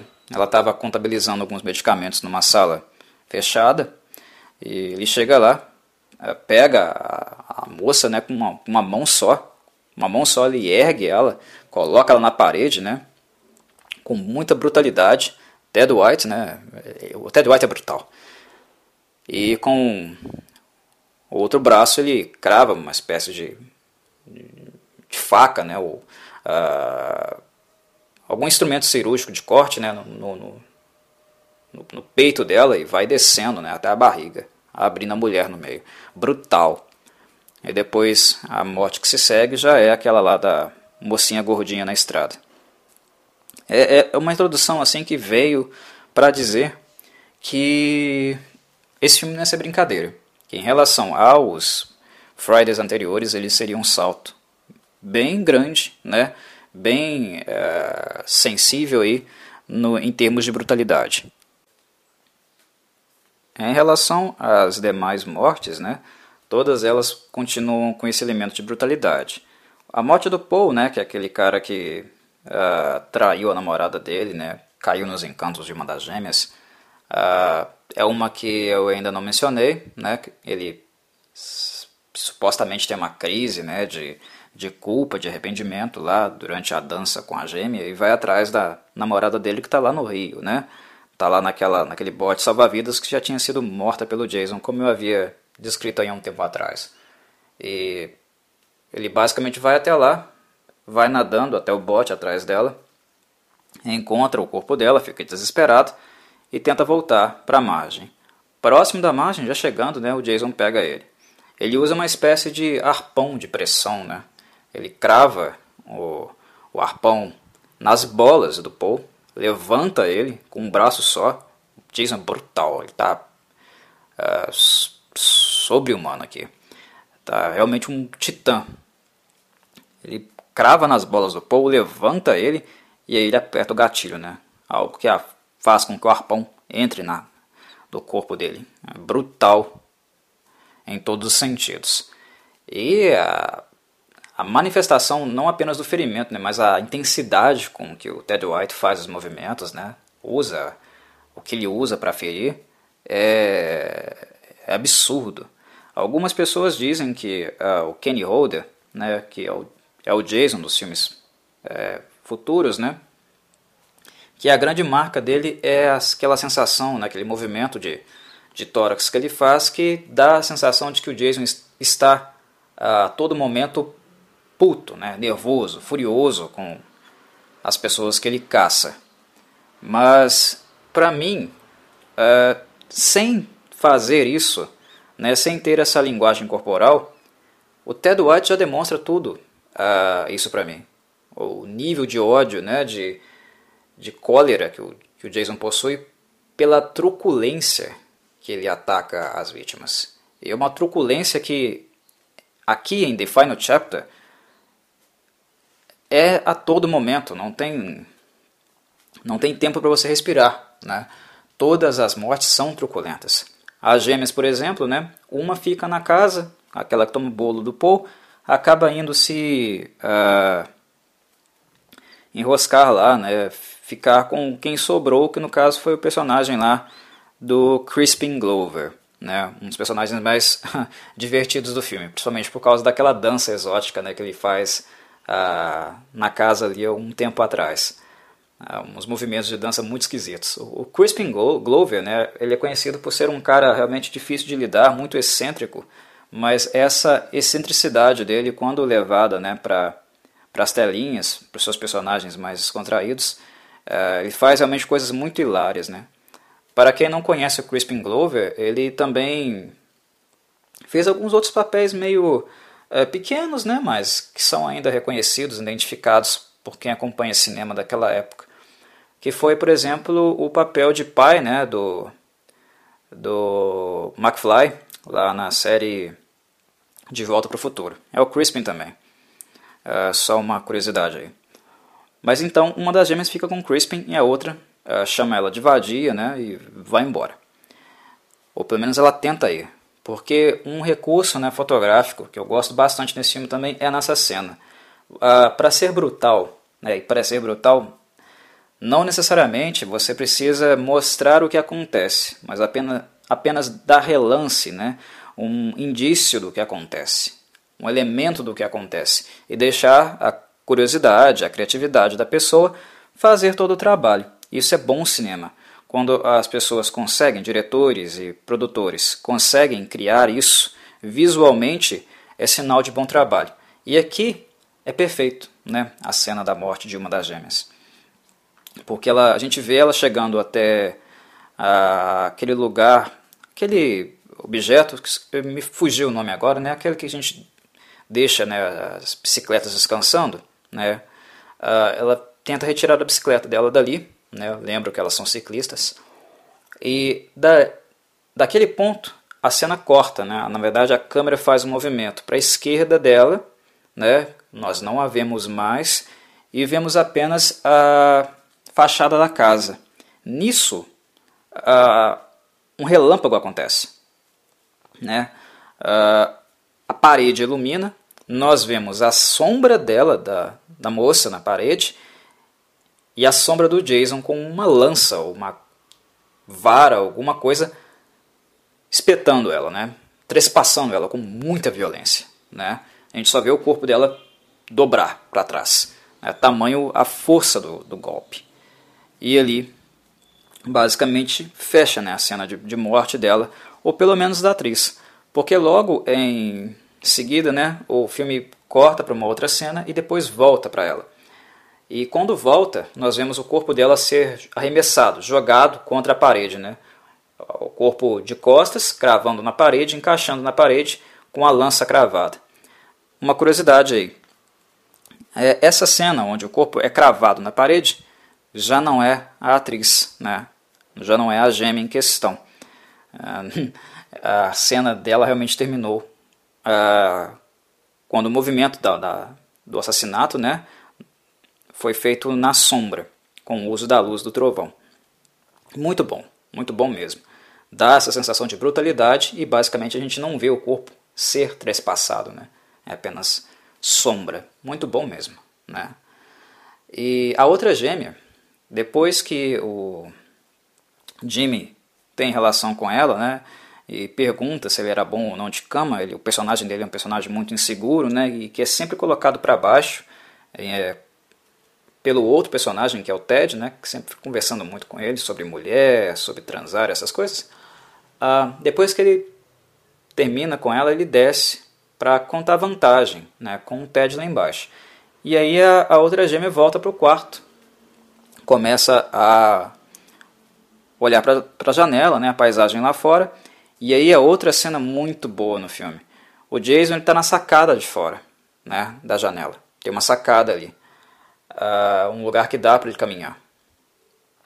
E ela não vê ele, né? ele chega de repente e ele lança os dois braços dele para dentro da janela, arrebenta os vidros, e com muita brutalidade ele voga, arremessa ela com muita força lá para fora.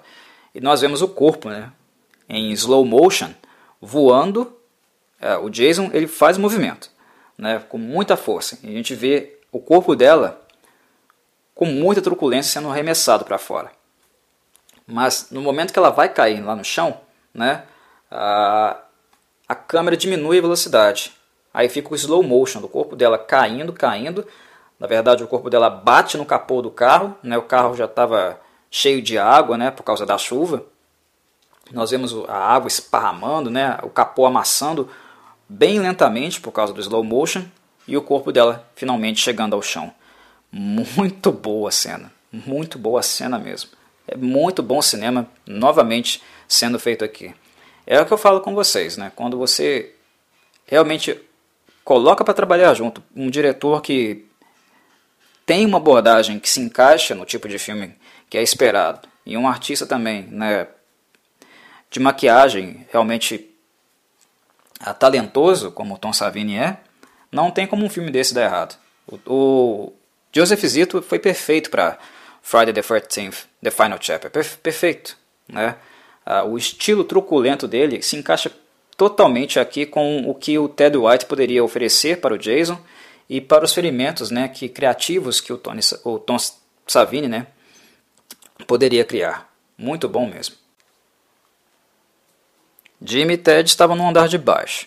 E com eles também tinha outros dois personagens né, que acabariam ali rapidamente sendo um parzinho romântico, que era a Sarah e o Doug. Eles sobem, né? O Jimmy e o Ted ficam lá embaixo e depois quem desce é o Jason. E aí, tchau, Jimmy e Ted. E é interessante porque a casa está muito escura, né? Eles têm, eles fazem as coisas no escuro. O Ted inclusive está assistindo um filme, né? Um retroprojetor de um filme bem antigo, né? Preto e branco, em silêncio, de umas mulheres nuas lá. E o Jason aproveita a situação, né? Escuro é com ele mesmo, melhor para ele. Ah, o Jimmy morre primeiro. E a cena do, do, Jimmy, do Jimmy morrendo, para mim é mais. Não sei se é mais brutal, mas certamente é uma das mais brutais da franquia e uma das minhas preferidas também, na forma como ela é dirigida e sequenciada. É muito bom. O Jimmy está gritando alto pro Ted. Ted, cadê o abridor de garrafas, né? Tá procurando um abridor de garrafas para abrir uma garrafa lá para comemorar, né? O feito dele. Uh, ele está bem empolgado mesmo. E ele grita, começa a gritar alto com Ted. Ted, cadê o abridor de garrafas? E de repente, na maior truculência, dó! Né? Uma pancada do Jason com o abridor de garrafas na mão dele, cravando a mão dele na, na mesa, né? onde a mão dele estava repousando. É muito truculento. E vem do nada, é, é de repente mesmo, paf! E é aquele abridor de garrafas, né? De, de rosca mesmo, forte, duro. Ele tenta, inclusive, rapidamente tirar a mão dele uh, da mesa, óbvio, né? Movimento reflexo, a dor que ele estava sentindo. Mas assim, foi tão rápido, tão rápido e truculento que ele não teve nem tempo de gritar. Ele só vê a mão dele em sangue, já vira para o lado para olhar quem fez isso, e no momento que ele vira o rosto, um cutelo no meio da cara dele. Com toda a força. Basicamente metade do cutelo, quase inteiro, né? entra no rosto dele, em diagonal. É muito, muito brutal a cena. Né? Dá dó do cara. uh, um Jason aqui simplesmente. Ele é um titã, ele é uma máquina de matar. Né? Muito, muito forte mesmo a cena. E certamente é uma das melhores para mim, uma das mais bem feitas da série como um todo. O Tom Savini da parte 1 se superou 10 vezes mais aqui. Ele já tem anos de experiência, né? trabalhou com muitos filmes e a técnica dele de efeitos protéticos estão com um grau de realismo muito gigantesco. Né? gigantesco, uh, quanto mais gigantesco, mais macabro no caso, né? porque são filmes de terror. Uh, o Ted também não dura muito, porque o Jason nas sombras corta né, o, o filme do projetor dele. Ele vai até a tela ver o que aconteceu, vira para trás, começa a chamar o Jimmy e ali o Tom Savini usa outro boneco protético. É um boneco também.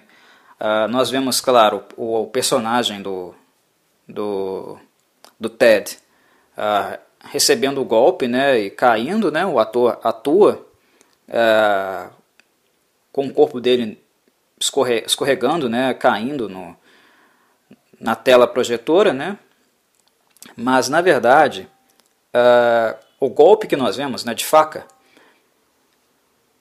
porque assim, a, o Ted vai até o projetor, vira e chama o Jimmy. Nisso, a, a câmera foca a traseira da projeção, né? E o Jason crava a faca, atravessa a tela, crava no crânio dele. Aí ele começa a cair, né? E a tela, inclusive, a ser cortada pelo fio da faca, cravada no crânio dele. Mas aquele momento em que a, a faca enterra no crânio é um boneco. O Tom Savini optou por, por utilizar uma maquete, né, um, um protótipo do, do, do Ted, do ator do Ted, para realmente dar-nos a sensação de realismo de novo. Uma cravada de faca no crânio. Né? Brutal de novo. É muito brutal. Friday the 13th. The Final Chapter, para mim, não, não, não tem outro Friday mais brutal do que esse.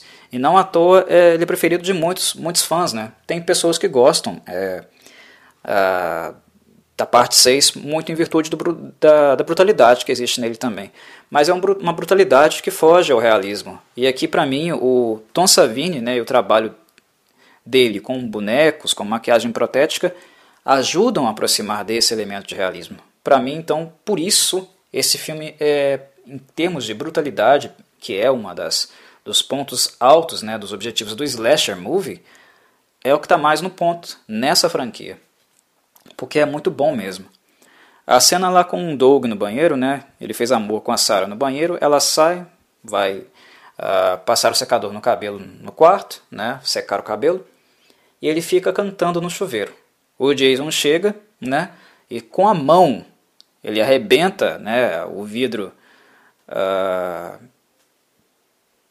do, do local de banho, né, da porta, vai com a mão na cabeça do Doug e basicamente uh, começa a destruir o rosto do rapaz só com a mão, né, a cabeça dele pressionada na parede, arrebentando o rosto dele. É outra cena muito brutal também. Ali de novo, boneco, porque uh, o Tom Savini queria que nós tivéssemos a impressão de que era o rosto do Doug, né? então ele tirou um molde do rosto perfeito, né? bem parecido com o rosto dele mesmo, e o Jason, ao usar a mão, né, arrebentando a bochecha do cara, o rosto, arrebentando mesmo, amassando o rosto dele, queria nos dar essa sensação de realismo. Muito brutal. A, Sa a Sarah, depois que ela secou o, o cabelo, voltou para o banheiro, né? E encontrou né, o corpo do Doug já tombado no vidro da, da porta. E sai correndo, né, igual uma louca lá para baixo. E quando ela tenta sair de casa, nós vemos uma característica bem típica do Jason, né? É, quando ele tem tempo, ele começa a montar umas certas, certas arapucas mesmo, armadilhas, né? Para as pessoas. É, faz parte de um modus operandi dele, dificultar a corrida, né? Formas de escapar. É, ele não é tão inteligente, né? Como outros assassinos do slasher, como Michael Myers, mas ele ainda tem os seus recursos, porque ele é um caçador. Né? Ele realmente é um caçador nato. A Sarah vai abrir a porta, a porta está tá trancada, ela não consegue sair. E do lado de fora, o Jason já estava esperando por ela, né? Ele usa o machado, ela, o machado trespassa a porta, né? Quebra a porta como se fosse isopor e crava no peito dela. Ela cai, morrendo assim, né? Uh, do grupo de jovens, essa é a última uh, morte de fato, né? Nós temos mais uma na, na, série, que acontece um pouco antes da cena final, né, da perseguição que o Jason tem com a, com a Trish, que é a Final Girl aqui, que é justamente a morte né, da, da mãe deles, né, da senhorita, da senhora Jarvis, né, mas que ela é feita off-screen. Ela chega em casa, a casa está sem energia elétrica, ela sai no pátio, vai para o pátio e lá ela vira e se assusta com o Jason, mas nós vemos apenas o rosto dela se assustando, mas nós não vemos realmente ela sendo morta aqui, né? É algo interessante, né?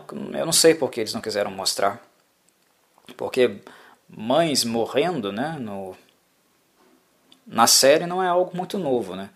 Talvez não, não mães que sejam uh, antagonistas, né? Na, ver, na verdade, a mãe que nós vemos morrer na série é justamente a Pamela Voorhees, mas ela era antagonista do primeiro filme. Né? É um fato.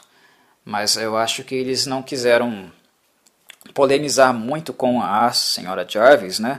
por talvez uh, talvez chocar muito uh, as pessoas, né? o público americano na época, e principalmente as pessoas que estavam realmente incomodadas, perseguindo e criticando muito os slashers. Né? Uma mãe de família, uma mãe solteira, criando dois filhos na zona rural, sozinha, né? expô-la assim talvez é, criasse algum bafafá, né? alguma polêmica, porque o Mar já não estava para peixe, era o último, seria o último filme da franquia justamente por causa disso, né? porque a opinião pública estava muito negativa. Mas eles fizeram cena sim com a senhora Jarvis, não uma cena com o Jason, né, matando-a, mas uma em que ela é utilizada naquela, naquele, simples, naquele clichê né, repetitivo da série, que é a cena né, de sonho do fim, né, a dream scene. Todos os filmes de Friday teriam dream scenes, né, inclusive esse. Ela foi filmada, foi realizada, mas não foi para a versão final. Para aqueles que adquiriram a versão Blu-ray desse filme, eles podem ver essa cena nos extras né, é, na edição Blu-ray, é, ela saiu, né, e quem comprou tem acesso a essa cena. Ou talvez vocês achem aí no YouTube também, se procurarem um pouco, um pouco bem, não sei. Né, mas a, a cena de fato existe. E daqui a pouco eu falo dela. Mas falemos de algo importante antes, né, que é justamente a cena de confronto entre o Tommy, a criança, e o Jason. Foi também algo bastante ousado, é, a cena com o Tommy, porque até então né, essa exposição de crianças né, em cenas pesadas não era muito comum no cinema, não. Né? Embora nós já tenhamos tido uma boa dose de uma cena pesada, né, inclusive uma criança sendo antagonista de filme de slasher, lá no filme Sleepaway Camp, né? Já era uma boa dose, digamos, bastante traumática para algumas pessoas, né? Ver o final de Sleepaway Camp, né, um outro slasher dos anos 80, que eu já fiz Cine Corvo dele aqui, né, não entrei muito em detalhe, não dei muito spoiler, trabalhei com um formato diferente quando fiz essa, é, essa postagem, mas para quem quiser, né, assista o filme que vai ver realmente lá crianças sendo utilizadas em cenas pesadas uh, em slashers. Mas aqui uh, Friday vai Friday vai no mesmo sentido. Né? Acaba utilizando o Tommy para uma cena muito pesada mesmo, porque ele, como eu havia falado, né, tenta se parecer o Jason. E quando o Jason é, iria matar a Trish, basicamente esse é o fator que salva a vida dela, porque o Jason olha para trás, olha, atende aos chamados dele, né? E vê uh, uma criança que lembra ele, remete a ele.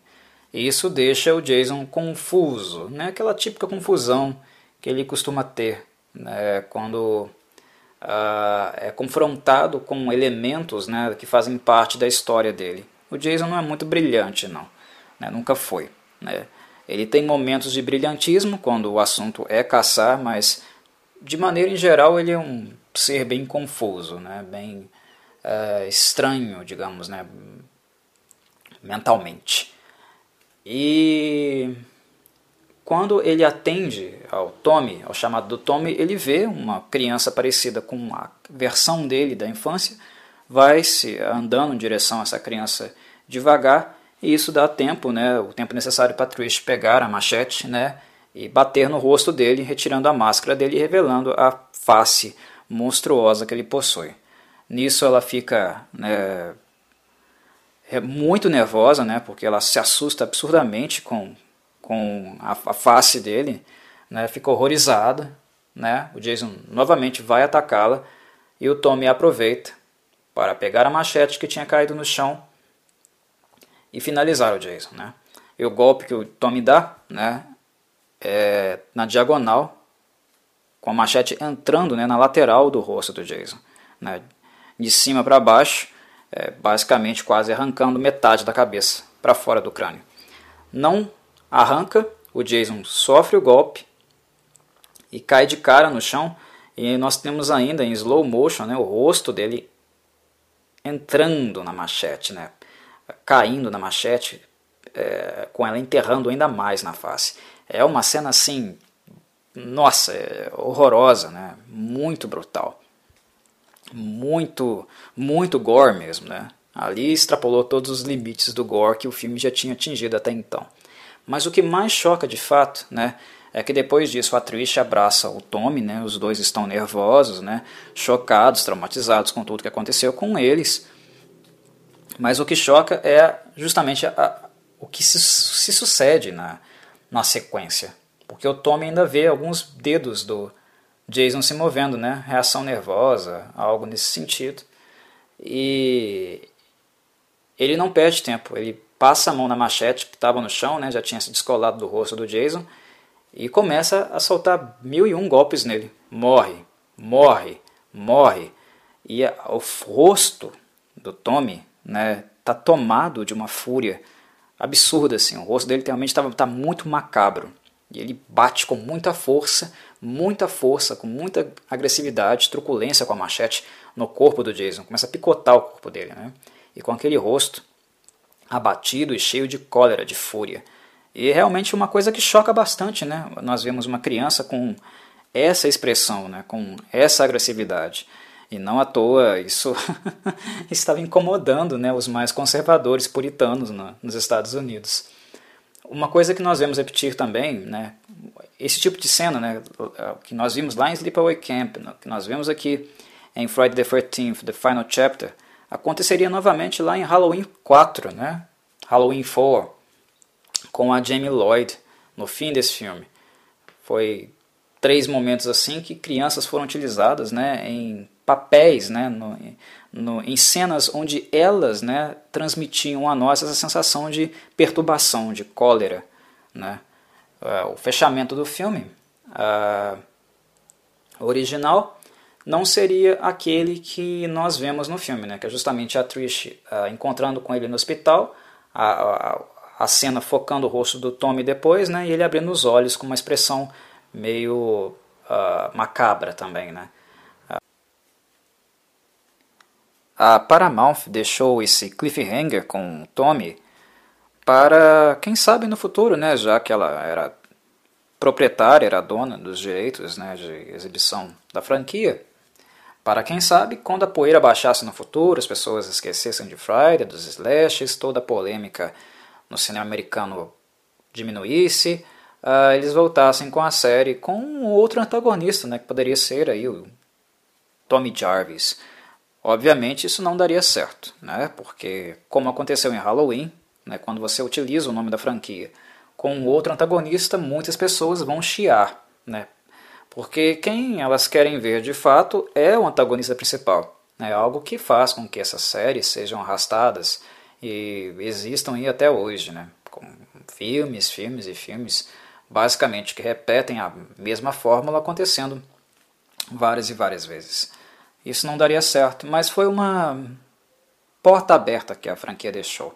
Estava se encerrando, mas né, é um produto mercadológico da, da empresa, né? um produto intelectual da empresa. Então, deixou-se uma porta aberta para caso um revival, depois de algum tempo, fosse feito, pudesse ser feito, partindo do ponto onde ela deixou né, essa porta, né, essa fresta para ser utilizada. Porque era tradição, né, era, era tradicional né, em Friday the 13th seguir realmente o que o filme anterior deixou, de onde ele parou. E é por isso que eu considero como série, né, como série de fato, de filmes, a parte 1 até a parte 4, porque são esses quatro filmes que nos dão uma certa sensação, né, um senso de continuidade. Depois de The Final Chapter, não tem isso, né? O, o quinto filme rompe com isso, totalmente. E o sexto rompe com o quinto. Então não dá essa sensação de continuidade. E do sexto ao oitavo é uma continuidade bem tosca, bem porca, bem, bem ruim, né? Porque ah, cada novo filme é um filme pior do que o anterior. E que também não liga muito para lógica, continuidade, coisas assim, né? Ah, são filmes que pecam muito nesse sentido. Por isso essa é a minha percepção de que série, realmente, de Friday the 13th, e por isso eu optei por fazer Cine Corvo dos quatro apenas primeiros, é muito em virtude disso, né? porque é de fato onde nós temos a sensação de continuidade na série, que se termina justamente aqui.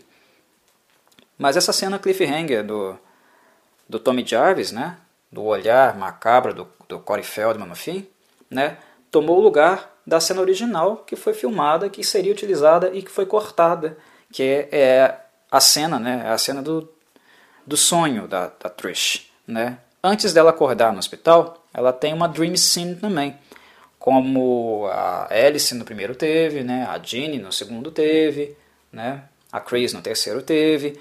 Eles iriam seguir com essa tradição, né? com aquele jump scare na dream scene. Na, na cena da Tris que fizeram para ela, ela vai até o banheiro de cima e no banheiro de cima ela encontra o corpo da mãe dela, né, da senhora Jarvis, na banheira toda né, suja de sangue, morta, e ela tem basicamente, né, praticamente um colapso nervoso. Ela cai aos prantos, né, começa a chorar muito com o corpo da mãe nos braços e nisso o, o, o rosto da senhora Jarvis é, tomba para o lado, as pálpebras se abrem, né? Nós vemos o globo ocular dela totalmente branco, bem macabro, né? E aí a Trish escuta um barulho atrás dela, ela se vira e o Jason está com a machete dando um golpe atrás. Né? Mortal, seria letal para a Trish. A Trish. Né? Uh, e basicamente essa é, é, a cena, né? a cena final. Eu vi a cena na versão de Blu-ray que saiu, como eu havia falado, né? ela foi divulgada nas versões mais recentes edições mais recentes do filme. E seria uma cena muito boa, seria bem interessante, né? porque ela não é tão previsível, né? ela é um pouco diferente uh, das Dream Scenes anteriores. A primeira Dream Scene, né, do primeiro filme, Friday the 13th Part 1, é a melhor porque é a cena que faz com que todo mundo pule, né? fez com que todo mundo pulasse realmente dos assentos lá no, no cinema. Né? Ninguém esperava aquela porcaria. ambientação com musiquinha leve, tudo acabou, final feliz, né? Alice passando a mão na água fora do bote, né? e de repente o Jason pequenininho, né? Uma criatura horrenda, né? Puxando ela por trás, saindo da água de repente. Ninguém esperava aquilo, né? Dá um susto danado na pessoa. Né, que foi o cinema e que está assistindo o filme e que é condicionada a relaxar com a música tranquila que foi utilizada. A partir do 2, isso ficou previsível né, e a fórmula é a mesma. O que eles usaram aqui no quarto filme é um pouco diferente. Né, é uma dream scene, continua sendo uma dream scene, mas é de, num formato né, de uma cena sequencial, né, de fatos sequenciais, que não são necessariamente os mesmos daquela fórmula. Né? Uh, é interessante, ainda teve esse elemento né, de purgação né, de uma filha encontrando a mãe morta na banheira, né, caindo em prantos, em desespero. Né, ainda teve esse elemento dramático. E de repente o Jason chega por trás. Né? A mãe abre os olhos, né, morta, os, os glóbulos brancos, medonhos, né, e o Jason de repente rapidamente chega por trás. E nós vemos a, a, a câmera focando nele né, e a machete descendo.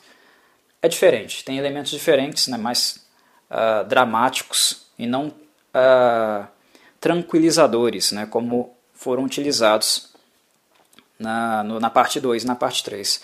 É uma Dream Scene bem interessante. É uma pena ter sido cortada. Mas eu acho que foi cortada muito em virtude mesmo do impacto né, que essa cena teria no público. As críticas seriam ainda mais né, é, uh, fortes em relação ao filme. O filme venderia, ele sempre vendeu, esse não foi diferente, ele foi sucesso de bilheteria também. Né? A série estava fechando o seu ciclo em alta, mas a Paramount, por algum motivo, ficou muito preocupada com a opinião pública e acabou retirando aí essa cena do filme. Né? Uh, a crítica ao filme foi forte, como sempre foi. Né? Antes reclamavam que as pessoas estavam lá só para serem mortas, e agora reclamaram que, uh, com alguns personagens, uh, o filme fez com que nós ganhássemos um certo apelo maior, né, uma, uma identificação maior, né, uh, e depois na cena final elas começaram a ser caçadas, como sempre foram. Eles iriam criticar né, Friday do mesmo jeito, porque sempre criticaram, né, uh, realmente por criticar. Né, e é, é um filme de terror que realmente bate com valores mais tradicionais. Mas é, é horror, pessoas. Não tem como né, você fazer um filme de horror uh, que não seja em algum aspecto realmente contraventor, né, de uh, valores muito defendidos por um público mais conservador, mais puritano, né, uh, que tem essa, essa, esse traço, né, essa característica. Vai desagradar hum, setores né, da sociedade mais conservadores, com certeza, mais é, moralistas, digamos assim. Não tem como. Isso é algo típico mesmo dos filmes de terror e não tem como muito fugir disso. Bem, a apresentação é essa, né? As minhas impressões são essas. Termino aqui então a quadrilogia que eu havia me proposto a fazer de Friday the 13th. Espero que tenham gostado da jornada e quem não conhecia ainda esses slashers, né? E o Jason, ele não é um antagonista dessa geração, mas ele ainda se mantém vivo até hoje, né? Para aqueles que não conheciam, Espero que tenha sido interessante, que isso tenha uh, causado interesse em conhecer esse antagonista tradicional, né, clássico dos slashers, assim como Michael Myers é, o Fred Krueger é, né, o Chucky, entre outros aí. Um abraço, meus caros, e até o próximo. Cine Corvo.